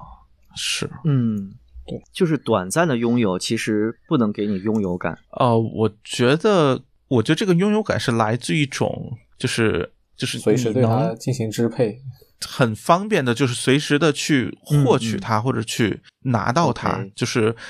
就甚至比如说你邻居有一个什么，然后你和他很熟，你随时可以去呃他家玩儿，然后你随时能拿他东西听。我觉得这种也算，就是这种情况下就不会有那种感觉了。可能很熟情况啊，OK，我我敲个门对吧？然后两分钟拿回来了，我觉得也嗯 OK、就是这种实际上是没有什么心理压力，当然也。不会存在很多时间上的成本，就是可能很快我就能拿到的情况下，就我觉得这种是可，我觉得会是有有那种拥有感，就是不是一种完全的，好像就是我需要经历某些比较长的时间，甚至我需要花费比较大的代价才能去拿到它。就我觉得可能主要是在这个获取的成本上面是只要足够低，我觉得就 OK。这个成本也不一定是时间成本，有啊精力对对对就是啊就是中间你要不要跟人交流啊？你要不要签快递、发快递啊？对对对，这这确实也嗯算是啊、嗯，对。是，我觉呃得这就有点，就说，甚至可能举个那什么一点例子，比如说这种很熟的人互相之间借器材，和你去嗯像比如说啊厂家，甚至说或啊或者是像其他你陌相对陌生的人去借器材，我觉得也会有，就是就是你心理上会觉得压力会更大，所以就更不愿意去做这样的事情。你可能，但是实际上你可能真的花费的沟通时间，甚至说快递时间都都很相似。就我为什么区别你可能就是你说两句话，人家说 OK 就就借给你了，对吧？嗯然后你跟朋友可能也就两句话就 OK 了，发个地址过去 OK 了。但是不愿意跟你多聊啊，对对对是是，嗯，对，所以我觉得对这个其实就是你你跟就是聊了三年的朋友和一个刚加微信好友的人说话，那个付出的那个精力成本是不一样的。对，是的。嗯我觉得很多就是有些就是成本，或者说就其实之前提到，我知道你不想聊预算这个，但是呃，我觉得这个可能就更像是一种综合的成本，它不光是钱的问题。对，嗯，就比如说朋友借给你一个一千块钱的东西和五万块钱的东西，你其实就是嗯你对于你来说，这个东西的给你的影响是根本就不一样的。对，就是就是，假如说呃，比如说保管的压力借我个对 借我个小东西听，我就嗯很愿意。借但你借我中听，我就算了吧，不要。啊 就啊，呃，我我说我推不好或者怎么样，我可能就拒绝掉。嗯，就是嗯就是我会觉得我被凭空增加了一个照管他的责任啊，对，啊，所以这个我其实也得体谅一下杰夫总，就是拿着我的九零幺是吧？啊感觉好像是什么全世界唯一一个一样，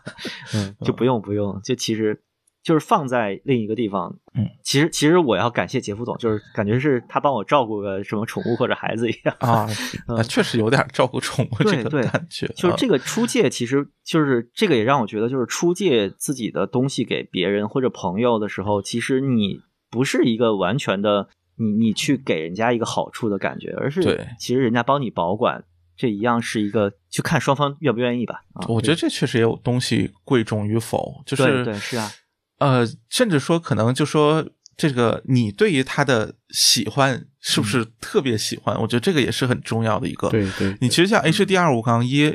就是这么说啊，就是其实它的二手价格没有特别夸张，甚至可能就肯定比九零幺之类的要要低嘛。嗯但是如果你真的说就是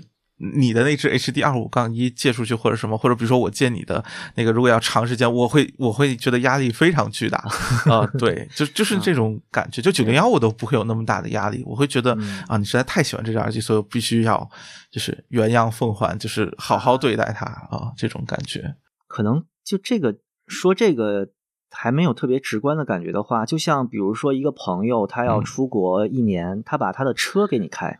那他可能哦给你一个一般的就十几万的就普通的经济适用车你就开了，但是他要是给你一个什么保时捷，是吧？哥，你还是别给我了，你停在你车库里挺好的。嗯，我还是挤地铁去就蛮好。它可能和价格还没有那么对对。对强的关系。其实你不说是保时捷，就是显著的嘛。啊，对对，就是一个他可能自己花了很多心思去改装或者去嗯去什么的，嗯。甚至可能比如就是辆摩托车，然后他花了很大精力自己是改的。自己改的，然后他可能有很多呃比较稀有的东西是比较难搞到的，就是。就或者比如说是辆，呃，时间是年代比较久远的，当然国内可能不太会有这种啊。就比如说这辆老爷车，嗯呃，他非常喜欢的型号，就是类似这种，我觉得和一辆比如说高价车其实是类似的，就是都是 OK，你放那儿就好，你放那儿就好，我帮你照个照色就就不动了啊。扔给你钥匙说随便骑，然后就跪下了，大哥我不骑。嗯，大哥好好保管啊就行。是是是，就这么一感觉啊。对，啊、就这个让我想到了我自己身上的两个事儿，嗯然后这两个事儿都挺神奇的，就都讲一下啊。就嗯可以后面随便发表看法，并不并不代表他要佐证某个观点。就是呃，二零一零年初期，十十多年前，我有一阵是玩改装山地车，就是呃，嗯那个时候就穷嘛，就买一个三四千块的车，然后去再花个几千改装，把它变成一个在城市里面通勤骑的车。我那时候就是一个美利达的车，可能花了五六千，啊然后这辆车被偷了。啊，对，这辆车被偷了之后呢，我就去警察局报案，然后就留了个案底，说在哪儿被偷的，然后调了监控，发现我的那个两百多块钱的一个特别重的锁啊，啊然后被人家就十秒钟就打开了，然后人啊这家骑进小区去了。啊对对对对，啊，这些都不是重点。呃，后面的其实故事的高潮是我丢了车之后特别沮丧。然后我就想买一辆差不多的车，然后我在五八同城上找到了一辆车，它的所有改装痕迹都跟我的车一样，我就明显是我的车嘛，啊我就我就打电话给警察，我说我好像找到这个车了，然后警察说那你就呃去联系那个卖家，然后我们跟你一起去，啊。然后就经历了我人生就是唯一一次就就自己作为事主的抓捕现场。对，警察就是说你去你你去看，我跟他约在一一个大学的附近的地铁站的 A 口，他推着车在那等我，那个卖家就也是一个学生样的人。嗯然后警察就跟我说：“你别紧张，呃，我们就是什么都是几个便衣，然后一堆辅警 开着车在旁边，就特别夸张，啊七八个人。然后说我们就在旁边，那个你拿着一瓶水，然后你上去跟他聊天，然后你看看这个车，你确定是你的车，你就把水喝了，然后把瓶一扔，然后我们就上去把人摁了。啊哦，当时巨紧张，就完全是在法制进进 行时的那个拍摄现场的感觉。嗯然后我看就不用看一眼就认出来这是我的车，啊然后警察就上去把那个人摁在地下了。啊另外一个警察就搂着我肩膀，把我塞进警车里了，说：“行，我们抓着人了，然后你跟他就不用彼此见面了。啊”这个听起来都是故事的高潮啊，但是不是我要说的重点。啊重点是什么？就是当晚我在派出所里面就又找回了我的车，然后这个人被抓了。那个警察就跟我说：“你的车被偷了之后，经过了就在一天二十四小时之内，经过了好几手，就偷车的人卖给了那个车贩子，啊车贩子的人又转给了一个卖旧车的，然后卖旧车的人卖给了这个大学旁边的一个，我不知道他是不是学生啊，就是卖车的这个卖，就是卖给我车的这个人，啊他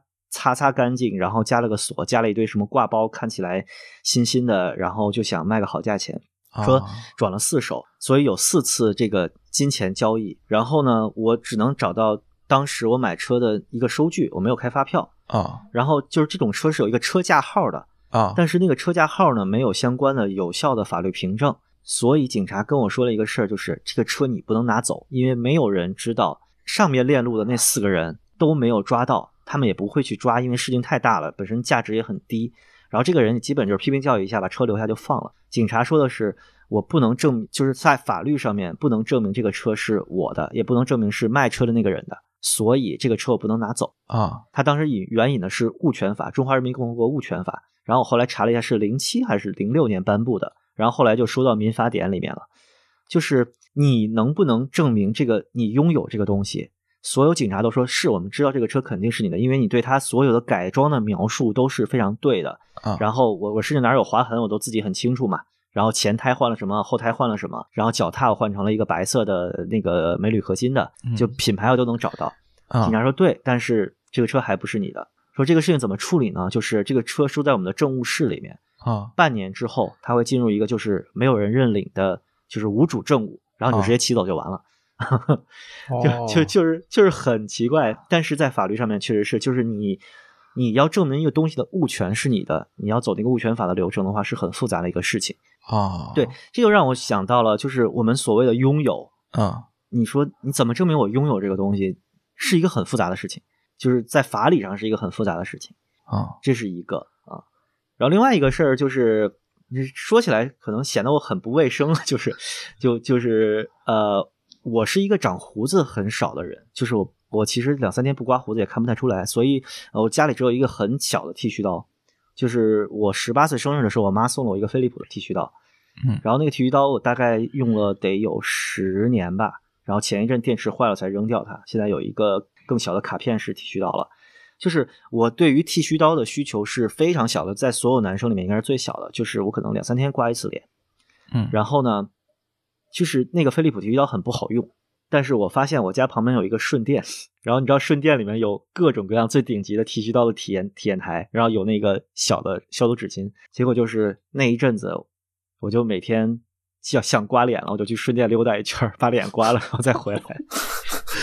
我就不买剃须刀，就一直用商嗯商场里的试用机。啊，那你 你说这个 这个就有点像那个试听，就白嫖蹭听一样。这个这样的我应该维持了大概有一年多吧，就是我去商我场刮个脸。啊对好这个有时候就是就是有时候我会开朋友玩笑，就是有的女生，比如说她，我觉得我手干了，或者说今天比较干燥，我想去呃抹一点油，然后我就去什么 Miniso 啊之类的，它里面不是有那个试用装嘛，啊拿那个压瓶压一下，然后抹一下手，就是润润肤乳之类的。然后我就会动这种念头，就是，哎，那我家如果附近有一个 Miniso，是不是这种东西我就不用买了？我每次路过的时候挤一点在手上。但这个这我不是贪小便宜啊，或者怎么样的，我是单纯觉得我不在乎这个东西，就是我觉得呃刮脸这个事儿对于我来说是一个特别小的事儿。然后我不愿意为此买一个什么飞利浦两三千的三个刀头、什么弧面刀网啊之类的东西，所以我就因为我去顺电，我也经常去顺电玩，去顺电看看相机啊，然后看看耳机啊，看看新的数码产品什么的，去玩玩新的东西，所以我就顺便就把胡子刮了。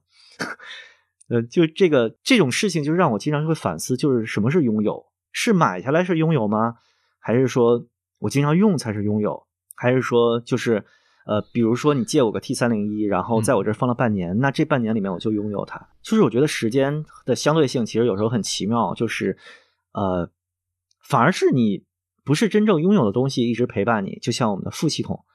呃，也不能就像我们租的房子。然后，反而你真正拥有的东西是你闲置或者是，呃，很少去使用它的，它没有达到一个使用的功能。比如说，比如你在北京那一套主系统，或者说我在北京我的那个屋子，对，对我就很没有动力去精心布置它。然后呢，租来的房子又不会精心布置。但你再这么一想，可能你在租来的房子里面住的时间其实更久，而你北京的房子其实它也是一个相对的拥有，它七十五年产权到期之后。他怎么处理也是个问题，对吧？就就很有意思，嗯，就突然提到了一个好像，对，有一点，就为什么 hard talk 嘛，hard 就在这里，就是我想这个东西，就是你从正反两个方向，其实就都能说得通。就是你放下执念，去拥抱你周围的东西，不管物权是不是你的，你都能享受它，让他们发挥功效啊。然后，但是同时你拥有，但你真正不用的东西。在一个新的环境里面，它反而会给你带来焦虑，就像我那个被我卖掉了 CD 机一样。我现在还是有一点想它的，但是他在广州，我就是他的，就是我拥有它，对于我完全是一个就不开心的事情。嗯嗯，好，说这么一大段，你们就发发表一下自己的看法，或者讲点自己的事情。就就这个东西，其实它有点像生活的伤，就是有一些东西，它在这个环境里面，它就是给你的生活增加了一些伤。然后它就会导致你的一些不太好的情绪反应。反而我是觉得能把生活过得规整有序，让伤气变变低的这种选择，或者说能让自己的焦虑变得很少的人，我是很羡慕的啊！我是自己不太做得到。嗯，这个我其实会有一个比较不一样的感觉，也不叫不一样吧，就是呃，因为我其实是一个，尤其前几年。就是属于出差时间可能甚至比颠沛流离，对，就是比在家里时间有的时候还多的人。呃，这在其他地方我会有一个什么感觉呢？就是尤其是在武汉，就当时还没有就还在租房子的时候，我在这边形成了某种生活习惯之后，如果强行比如说把北京的某一个东西带过来，我可能真的就就是就是它就有点像硬插进来这边的习惯，就是。就是那样一种感觉，呃，这个可能和你 CD 机的那个感觉是是类似的，嗯，就是有一种，呃，我还要特意去。找它的使用场景，就它不是一个很自然而然存在在我这个就是当时的那个相对简单单调的这个生活当中的东西，呃，是这么一个感觉。所以当时可能让我觉得会是一个挺不一样或者挺那什么东西。就是其实我当初尤其是去呃在乍得的时候，就在非洲的时候，就是我会带一些东西过去嘛，就是。就基本上就是每年回国，然后你会带一箱子一大箱子东西过去嘛，然后也会带，当时也会带一些 HiFi 器材，但是真的就是带过去之后，有的东西就是我真的只开过一次。就是从来不停，对，就是那样一个感觉。就是我在那边可能第一次去的时候，都是基本上都是必备的东西嘛。然后就是你的无聊的时间，你已经找到了一种打发时间的固定的模式或者说方法。所以你后来再去把一些 HiFi 的东西带过去的时候，它就会变成一种和你的当时的生活习惯格格不入的状态。嗯，是啊，就只能说耳机这个东西，因为就是适用范围还比较广，你无论听什么东西，你都可以说我戴个耳机，所以还好。但是就是我当时是带了一个耳放过去，就那个耳放真的就是从头到尾就就听过一次，对，然后一直闲置在那里，就总觉得好像没有一个需要用到它的这么一个场合，就我觉得会是那么一种状态，就是在另外一个地方是有一套完全不同的。习惯，而很多想要就是带过来的习惯，其实反而是硬硬插进去或者硬塞进去。你需要去，你需要去花额外的精力去为它为一些就是你原来可能很喜欢的东西去找一个使用场景，但是这个使用场景其实可能并不能很自然的融入到这种在当地的这种生活习惯里面。我觉得这个可能是一个比较大的问题，所以后来就就再也出门再也不带。HiFi 设备了，就是对，就是就不带这种 HiFi 上，就是你像耳机这个东西肯定还会带，因为路上还有各种呃交通啊等等这些还是需要的，但是呃，就再也不带任何大型设备了，就最大可能就是个就是接电脑一个很小的，比如说转接头或者一个小的那个设备，就基本上是这么一个状态了。我觉得香港其实这个差别应该也挺大的，就不比乍得小，可能啊，因为你的居住条件会限制很多。对对对，所以我往这边带器材还有一个考虑的重点就是它的尺寸，我桌子真的太小了，对，哦稍稍微大一点就放不下。可以理解。嗯，对那你像我那个 CD 机，其实尺寸也不大，啊，但是原来不大，它其实是啊，它啊也是这 CD，因为 CD 碟是有体积的，嗯所以它不能单纯作为一个器材的体积来算。嗯对呃，这么说下去就，就其实是一个挺抽象的概念，就是人永远不是就只是一个人，他是恒久不变，他肯定是跟周围环境的一个统合。嗯就是在北京自己家里的我和在广州出租房里的我，他们的就生活作息习惯，甚至性格、喜欢的东西，可能都是不一样的。嗯然而，我们就是自我同一性的这种自我认知，反而有的时候会就是会低估这个东西，就是觉得我在那边喜欢的东西，我带过来，肯定我还是一样喜欢，但真的不是。对，所以我觉得这个也是为什么就是有时候副系统，或者说我们在一个新的地方会有一个有新的开新的开始、新的折腾的方式，是，反而它是最适合你现在的生活的。是，这确实，嗯，可能拥有方面还有一个就是可以讨论的，就是你你是更在意拥有它这件事，还是在于你去使用它这件事？对，就使用权和拥有权，就 ownership，是吧？，对，就是 own 和 have 和叫什么 ac- accessibility？嗯、嗯，很很奇妙的一个事情。比如说 还有一个例子就是买游戏，啊买了就是买了就是玩了，垃圾佬，对 买了等于玩对，了。买了就是对玩而且那个其实精神压力真的很小，啊，就是买了开心了，然后它也不占地方，对吧？它连硬盘空间对甚至都不对占。对对，呃，哇，但这个这个真的，我觉得压力就是就是当你真的想玩的时候，压力就一下变得很巨大了。是，就是就是它这种东西其实是让你消费的压力变小了，就是你嗯买这个啊，动作，对对对对 buy buy buy 的时候就对，就点两下就完了。对。对对对对，它不占用你任何现实的空间，然后硬盘空间都不占，对，甚至你都连快递都不用收。对对对。呀、就是，嗯哎呀，就巨胖巨胖就是厉害，哦，但是 真的就是，你像那个，我是哎去年年底买的那个呃《刺客信条：瓦尔哈拉》。啊，呃，英英灵灵殿，英灵殿，啊对对对。然后就是我，因为是前一代、前两代吧，就是奥德赛和起源，我都玩的很开心，哦，所以所以当时我其实已经处于一种就是游戏，就是大型游戏已经不太想玩的，就是这种你可能需要连续的投入二三十个小时甚至更长时间才能通关的游戏，呃，甚至说你连支线都不走，可能也需要这么一个时间的话，然后结果当时买了之后，我觉得哎，这个就就随便玩一玩，就是。它也不是那种很重剧情的嘛，就是还是比较偏探索。你就嗯每天上去可能玩一会儿，然后就这么一个，然后结果就是打完开头之后，我就再也没打开过了。啊，玉璧，就是有一种每次打开，加上因为这个游戏确实大了之后，这个读盘时间会有点长，是就是每次打开都觉得我要不连续玩上两三个小时，我都会觉得有点亏这种感觉。。然后你一旦有这种想法，你就更不想打开。对，然后又没有什么时间能连续玩上两三个小时一旦时。删除，对，一旦把它嗯从本地删掉，你再下回来又是一个巨大的精神成本。对对对，所以现在它就呃，它还是躺在我硬盘里，好还好硬啊盘空间够，所以我就嗯啊 我就把它放在那里了。啊，我最近这种焦虑太多了，因为我玩的游戏都是都是流程特别长的，就是我像我好几个游戏都玩了两三百个小时这种。啊然后这种我的天对，然后这种时候我要开新坑，我的心理压力就巨大。啊！是的，然后哇那个还没白金呢，是吧？对嗯，然后有一些玩了十几个小时的游戏，但是你知道还要玩几十个小时的时候，你又、嗯我我要删它的心理压力也很大，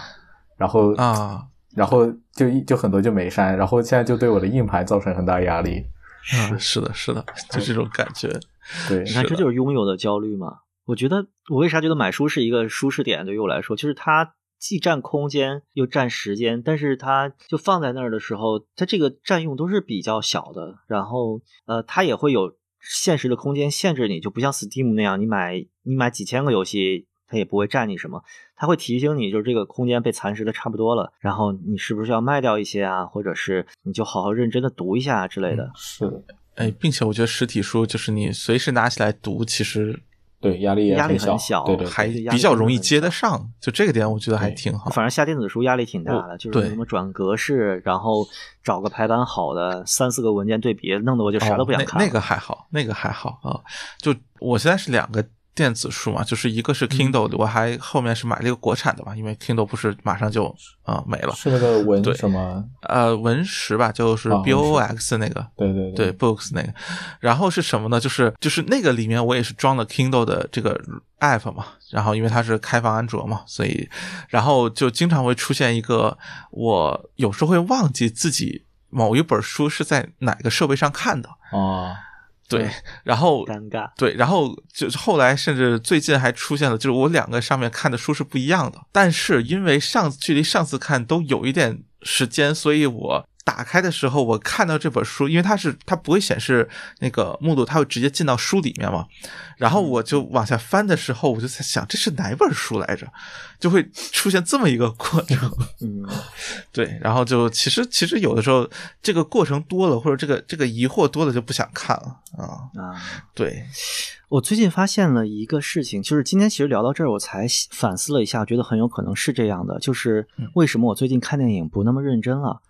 因为我找到了一个网站，说这这这样特别像植入广告，但真不是啊。啊。它的那个域名是 yts 点 mx，就是它的 slogan 是最小文件大小的高清电影。就是我对比过它和蓝光抓鬼，就是国内那种压制组做的、啊。那种蓝光一零八零 P，大概是十五到十六 G 一个电影，哦，然后他家的一零八零 P 大概一点一点几 G，就是就真的是五分钟六分钟就能下来，然后画质比真正蓝光原抓的会稍微差一点点，就是我两个文件放一起放，能哦看出一点点色偏，但是就我觉得对于什么老片子完全不重要。现在的结果就是我的硬盘一下能放多的多的电影了。哦我原来比如说有一个什么新浪潮，法国新浪潮的文件夹里面有二十部电影没看，嗯现在一下子变成了一百多部，就是这让我一下子就是把就把它啃完了那个动力就变小了。啊，这这我特理解。我我嗯是就好长时间没有看动画，然后我前段时间去专门就到某个网，就是某个网站上，它都是各种完结的动画嘛，然后都给你打包好，然后外挂字幕什么都挺好的。然后我就想，哎，这个挺有兴趣的，要不下来看一眼？这个画风还不错，就下来看一眼。然后最后下了大概几百 G 的动画，然后就 就下完了就不想看了，对，就这么一个感觉啊。就他甚至这这都不是拥有，是你有 能力去拥有的时候，对对对反而对会会让你降低对这个东西的欲望。就是你发现它唾手可得了，你对它的珍惜或者对它的重视就变得变得轻佻了，变得不像以前那么就是有仪式感，或者说是我一定要找一个晚上一整块时间来把这一部电影看完对，就啊。很多就是有一种原来可能很感兴趣的东西，现在就这么说可能有点奇怪，但是泯然众人矣，就这么一种感觉。对对，嗯 嗯就原来我有四五块大硬盘的时候，我特别喜欢给电影分类，分导演、啊分地域、分年代，就不同的逻辑去分成文件夹、文件数。我朋友看到我那个库都觉得特别，就是他们说，就你这个库其实可以卖钱的，就是啊分类的信息是有价值的嘛，就这个啊分类本身是有价值的。但是现在我就看完一个片，我基本就会删掉了。啊，就是我没有一个，呃即使我很喜欢，我也会删掉，因为我知道它永远在那就想看再去下就。这个这个下载站找不到了，对我永远能找到那个文件，网盘啊或者是什么地方。就是我，对我现在连那个原来我那个分类格式都放弃了，原来就是年份、地域，然后压制组，然后什么分辨率啊，有一大串的那个文件夹命名的规则，我现在基本放弃，我都是默认文件夹命名，就是我甚至查找它和给它分门别类的这个动力都没有了，嗯因为它获取太容易了。嗯对对，就真的是这个也也是 怎么说呢？就是拥有这个东西，拥有这个过程，你付出的精力和代价，会决定一部分甚至很大一部分你处理它的态度。嗯嗯，是的啊，这个网站挺好的，快点发给我，因为我我的硬盘里就是那种特别大的电影，然后其实我觉得啊没有必要。对我现在就原来的十几二十 G 的电影，我发现我删一部，我就能把那空间下十几部对呀、这种片子，我现在两个两 T 的硬盘都快买了，都是因为这种特别大电影。两 T 啊，我现在一个四 T 一个三 T，就是原来是我是没有十 T 我就焦虑的那种，啊，啊，现在就剩个剩个一百 G，我一点事儿都没有，我删个片变成一百二十 G，然后稀里哗啦又下一堆，然后下到我就看不完，嗯，对就非常，哎，不管是实体还是虚拟的，是数字的拥有，其实都就是这个拥有的形式，不像我们想的那么简单，它它会在很大程度上影响我们对于就是这个拥有对象的态度，对啊，嗯。就它会让你焦虑，还是会让你开心，然后你对它是重视，还是轻轻飘飘的就过去了，是。甚至就是像 Steam 里面很多游戏一样。可能是三 A 大作，可能是众星捧月的神级作品，但是你买来可能就放个一两年没有玩儿，因为你拥有它太容易了。嗯，好吧，行，我觉得今天就也聊的蛮充分了，是啊还可以。就到到这儿吧，嗯就聊了一下对于拥有的一些一些事情。嗯，就聊到最后还有点小感伤的感觉哎，那倒没有，嗯啊，嗯啊，对，说感伤，那可以说一下，最最后用这个来结尾吧，就是我那个车最终的命运哈，啊 就是 警察把它放到政务室里之后，说半年以后你能拿。啊，然后呢，那个时候正好有一个工作机会，我就去厦门了。我去厦门待了哦大半年，然后警察就还在北京的警察就给我打电话说，你可以来拿了，你那个车就已经半年了，你就骑走就完了啊。啊然后就找一下老李，然后他给你开个锁，你给骑走就行。然后呢，我说我在外地呢，嗯，然后我说等我回北京吧，大概是那一年的十二月底，就是应该是元旦了，我回到北京，去了牡丹园派出所的那个政务室，找到了那个老民警，把那个车给我。呃，我骑它回家的过程就充满了各种的不适应，就是那个座椅高度啊，就山地车嘛，就它那个把位比较低，我要趴着骑，啊就是变得陌生了。那个车我第一年骑的特别疯狂，一年骑了五千多公里。啊，一年五千的啊！我朋友说我我我买个车，我我我我买个汽车，一年才开了八千，嗯，对啊，我一年骑了五千公里，然后呃，就它变得陌生了，然后变得其实是就我也不愿意骑它了。原来我特别喜欢它，每天擦，然后很在乎码表上面的数字，我每天就是什么趟马路的时候均速多少啊什么的。那后来就这些东西对于我来说都无所谓了。就他离开我这半年之后，我发现我的生活被其他的内容填满了，嗯而他再回来的时候，就像我那个 CD 机在广州出现的时候，它变成了一个不合时宜的东西。嗯然后呢，这个车在两个月之后迅速的又丢掉了。啊 就那个时候，北京偷自行车的太猖獗了。对我停在了国贸，然后去面试我下一份工作，下楼大概也就一个小时吧，就跟老板聊了一下，下来就没了。当时我的反应甚至是我不想报案了，就是说丢了就丢了吧，让他让让让让他让他随风而去，蛮好。然后那天就报案的时候，我就特别那什么，我就跟那个接这个案子的警察我说我在哪儿丢的，然后那些摄像头能拍到，然后这个车我刚丢了一次，找回来我也就骑了两个月又丢了。然后那个警察说，就是也挺贵的东西，立个案呗，然后做个笔录啊什么的。嗯反正你的细节就是一看就是我是那个轻车熟路嘛，所有的 流程我都很熟悉。然后警察就说：“行，那我尽量给你找呗。”然后我说：“你觉得找到的几率是多少？”他说：“你上回怎么找到的？”我说：“是我自己在五八同城上找到的。”他说：“那你就继续关注这些二手渠道呗，然后以及我们这边丢的车一般会出现在哪哪哪个二手市场，就是大柳树啊什么的。哦说你可以这两天去那边逛逛，没准就能碰到。销赃都是固定的几条路线嘛，对。然后我就就报了那个案之后，就再也没有想过这个事儿，这个车就从我生命里消失了。啊，感觉一开始是个爽文，然后后面变成了一个感伤的故事。嗯真的，对，在我看来是爽文。为什么？因为我也丢了美利达的山地车，啊，但是我就没有找回来我那个是 Duke，就公爵六五零，是六五零刚出的时候啊。啊。我那个是 Pilot 六百、啊好像是比，但是但是你那个买的好像比我贵，我那个三千多买的。呃，你是油碟的话，你是油碟应该是对啊，你应你应该是入门的越野车了。我那个就是城市车，就算城市车里最贵的啊，没有到油碟的那个级别。反正就是我改改的还是很用心的，但是当他离开了我三个月之后，发现我对他毫无感情。哦对，啊，就是哎，人总是会变的嘛，我觉得。嗯，就像我现在，我在想，我以后还会不会再听一个一套 CD 系统了？高几率就，反正这两年我应该不会再想了。就像那那个离我而去的车一样，嗯，虽然是一笔经济损失，但就是说，我说如果不聊预算的话，我觉得被偷走了就偷走呗啊！希望他能有个好下家。行。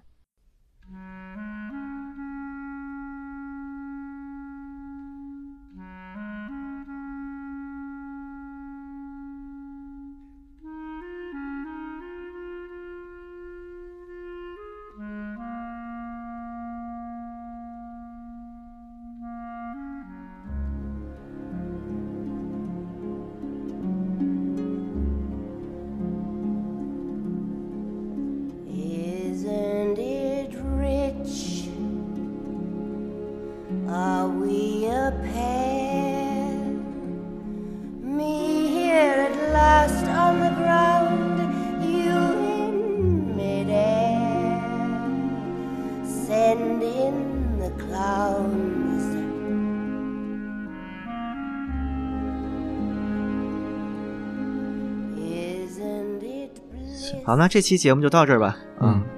然后杰夫总好好拿着我的九零幺。杰夫总怕哪天裂在手里。对我跟他说了，我说那个你你不愿意听你就寄给包总啊，看看吧，嗯你谁愿意拿着谁就拿着行，如果我不是在香港，我其实挺想听，啊，可以。但是算了，回来呗，等我回去吧。嗯行，好，时间也不短了，那这一期就到这儿啊。嗯，好，嗯，感觉录硬聊有有压力很大吗？嗯，啊，中间其实还真有啊，对我也觉得我也是，我中间就觉得我怎怎么聊到这儿了，没有对对想对，就这个这个会是有一点，一辆不受控的车。好在最后最后其实还是拐向了就是我想聊的那个方向。对，挺好。嗯，好，那就这样。希望各位能就是珍惜身边拥有的事物，同时不用被他们弄得有焦虑呀，或者是其他不好的状态吧。就是我觉得某种程度上拥抱变化，或者说接受一些可能看起来你原来不会做的决定，是人在成长或者成熟变迁中的一个正常状态。对，嗯，也是一种新的尝试嘛。好，那在你在香港好好学习。别说要写作业去了。嗯，好，写作业去吧。嗯，行好，好拜拜，拜拜。再见。Don't bother,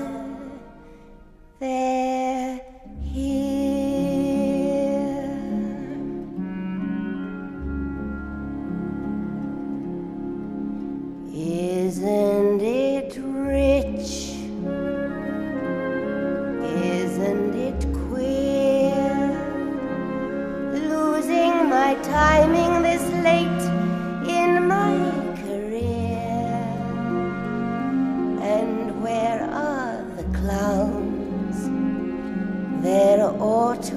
be clowns. Well, maybe next year.